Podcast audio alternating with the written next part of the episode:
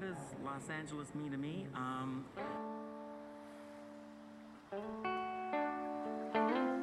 um, I've always thought that LA is a place where dreams come true. Los Angeles is like an amazing city. It's not just a tourist destination for me, it's also home. Turn left on Sunset Boulevard. Have you ever wondered what life is really like in Los Angeles? The City of Angels is probably one of the most famous in the world. You can ask anyone, whether you're in the street of Paris, Rio de Janeiro, Manila, Melbourne, everyone knows Los Angeles. Or at least we think so. Because of the movies and the music videos, social media, all this content we see.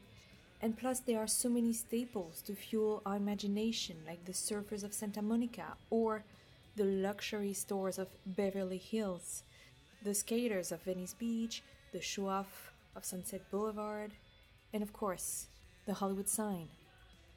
Yes, the postcard is flawless, and it's the background of a lot of movies that we know by heart. In the entertainment industry, a lot of things are made in LA. But beyond this romantic vision, there is a very real city. Not just a movie set or a holiday resort. It's a buzzing metropolis where actual people live. Their experience and their tales are fascinating, and they hold the truth of what LA really is about. Each Angeleno has a different perspective on the Big Orange, and that's what this podcast is about. How better to explore Los Angeles authenticity than through the lives and eyes of real Angelenos? My name is Sophie Janinet.